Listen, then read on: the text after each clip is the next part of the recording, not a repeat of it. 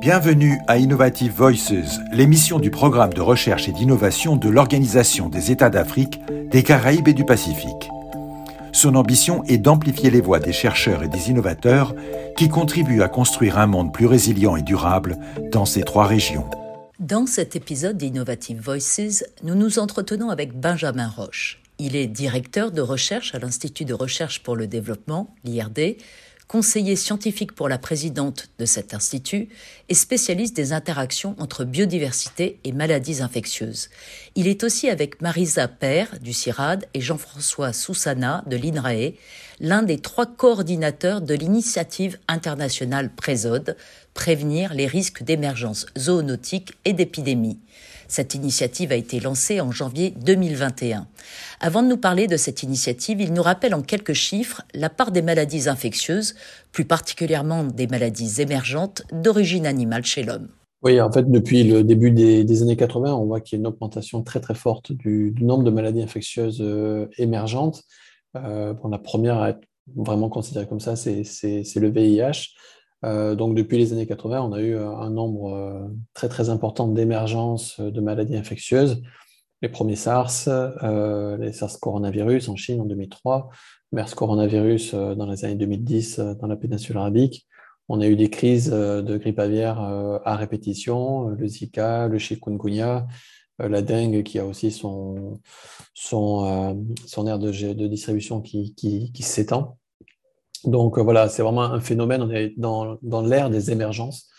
Euh, voilà, en gros, à la moitié du XXe siècle, on était euh, avec plein de vaccins, plein de plein d'antibiotiques, de, etc. On se disait qu'on allait résoudre un peu le problème des maladies infectieuses.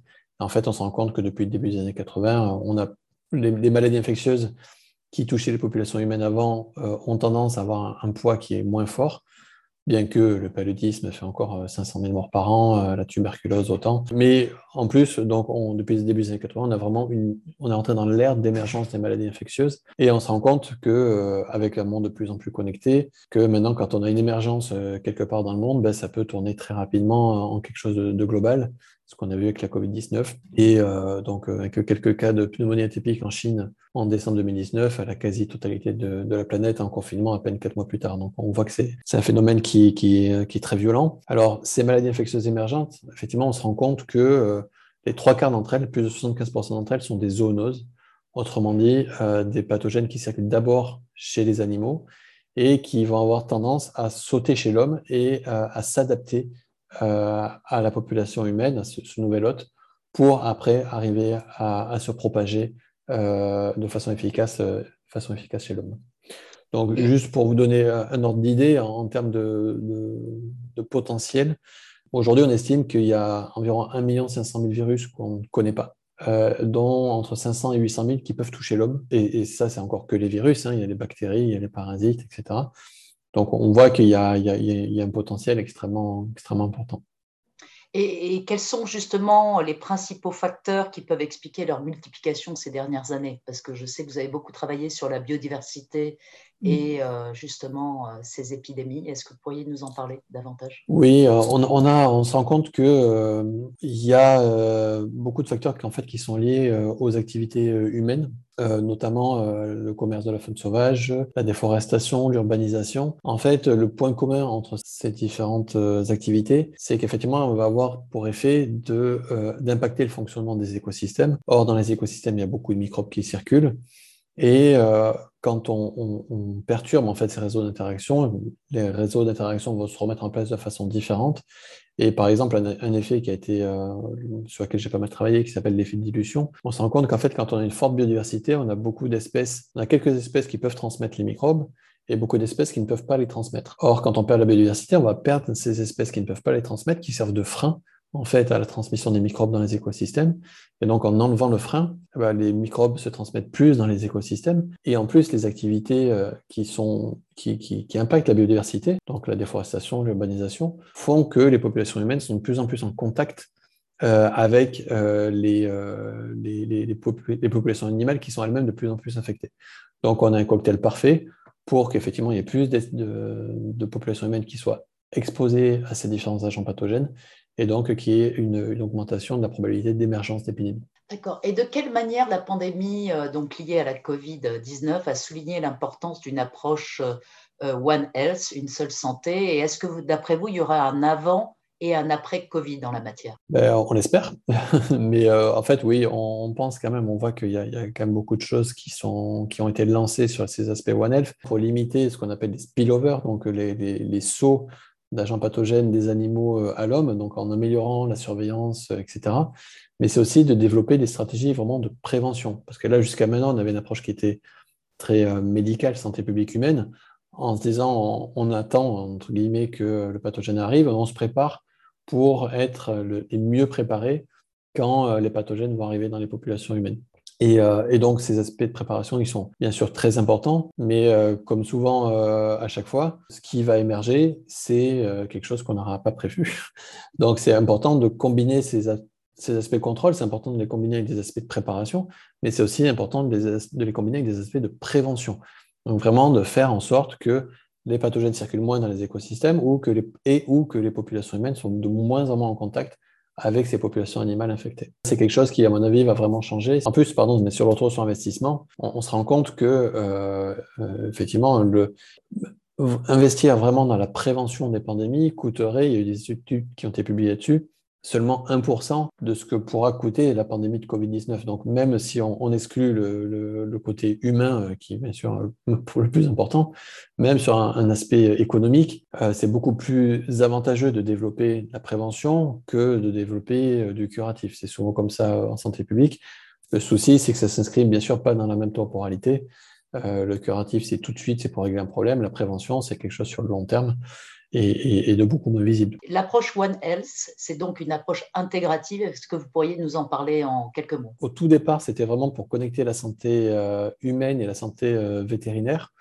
Et puis, euh, bon, petit à petit, il y a d'autres, concepts, j'ai envie de dire, qui sont arrivés, le, Eco-Health, Planetary Health, Global Health, etc. Maintenant, aujourd'hui, c'est le terme One Health qui est utilisé de façon très large, mais qui en fait inclut euh, le fait que la santé animale est reliée à la santé environnementale et reliée à la santé euh, humaine et réciproquement.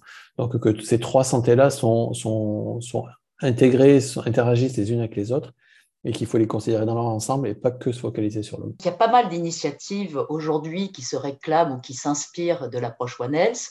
Euh, quelle est euh, votre valeur ajoutée ou comment vous vous démarquez des autres initiatives et qu'est-ce que vous apportez en plus? Alors d'abord sur les priorités, nous on est euh, sur vraiment l'amélioration des réseaux de surveillance One Health aussi bien faune domestique que faune sauvage, qui est souvent quelque chose qui est assez oublié, et, euh, les, aspects humains, donc vraiment l'interface, améliorer la surveillance épidémiologique à cette interface, et vraiment de développer des approches de prévention. Et, et ça, vraiment, euh, je pense qu'il n'y a que Présode qui le fait, d'arriver à comprendre comment on peut gérer, comment on peut concevoir des socio-écosystèmes, donc avec toutes leurs dimensions sociétales, socio-économiques, etc., culturelles, pour que ces socio-écosystèmes soient plus résilients à l'émergence euh, de zoonoses et donc permettre vraiment de diminuer l'exposition euh, des populations humaines. Et puis sur l'approche, alors bien sûr, nous, on a une initiative qui est guidée par la science. Donc ça, c'est quand même important de le souligner parce que c'est pas toujours le cas. Et surtout, on a une initiative qu'on veut vraiment co-construire avec toutes les parties prenantes. Parce que le One Health, c'est ça aussi, c'est euh, avoir les acteurs de tous les différents secteurs, santé humaine, santé environnementale, la recherche académique, les ONG, les autorités.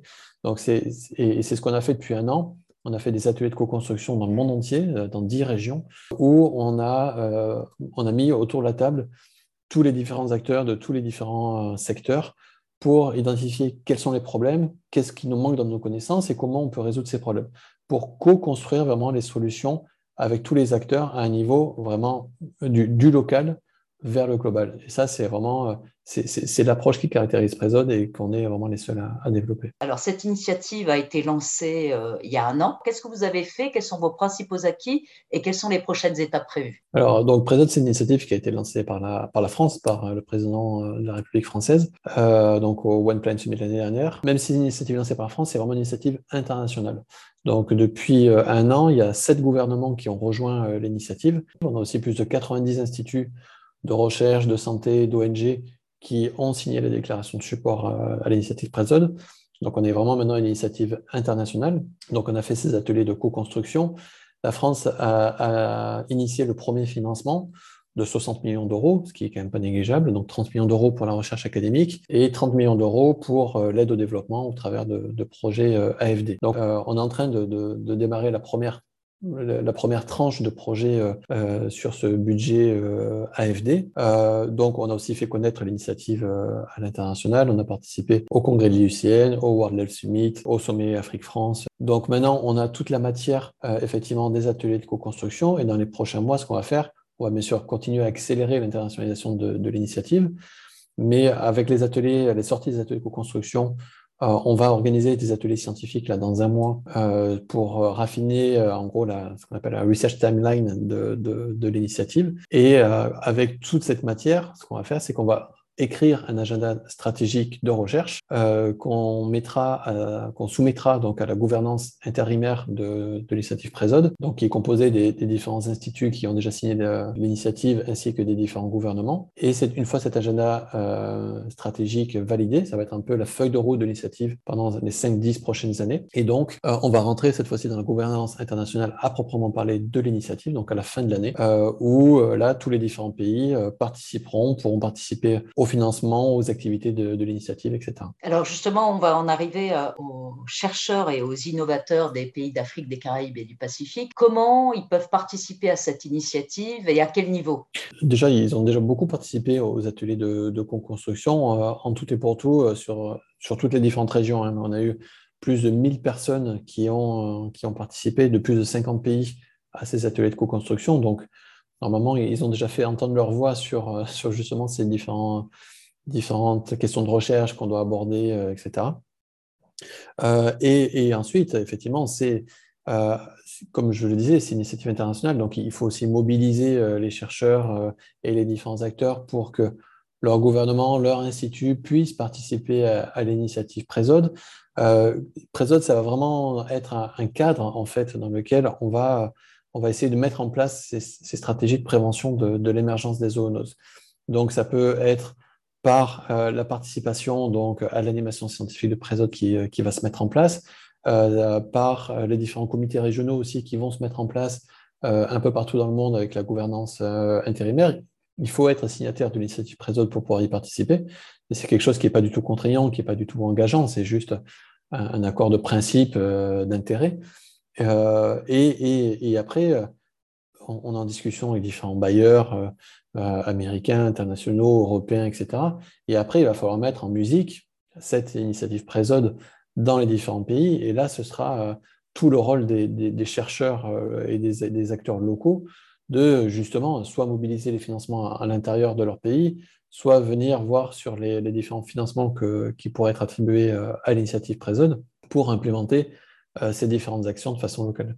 D'accord. Donc, s'il y a des opportunités de participation à votre initiative, elles seront relayées euh, euh, sur quel site On a un site web euh, maintenant.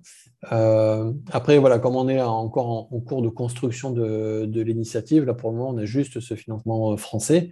Mais voilà, là, c'est l'année justement où on va mobiliser les bailleurs parce qu'on va avoir un, projet de gouvernance, parce qu'on va avoir une feuille de route scientifique et opérationnelle euh, que les bailleurs demandent, bien évidemment, pour s'engager, ce qui est normal. Euh, donc, effectivement, là, au cours de l'année, euh, les différents instituts, les différents pays qui auront signé l'initiative seront tenus au courant. Il va y avoir aussi des annonces publiques qui seront faites sur le site internet de, de, de, Présode et puis par les canaux, les canaux traditionnels. Quels sont les principaux défis euh, à relever pour que l'initiative Présode puisse réussir? Oui, alors bon, bien sûr, il y a toujours la question des, financements. Hein. Pour le moment, on a 60 millions d'euros. Euh, notre objectif là pour cette année, c'est d'atteindre les 200 euh, millions d'euros pour les cinq prochaines années, donc avec les différents bailleurs, etc. Donc ça, c'est l'objectif qu'on veut atteindre.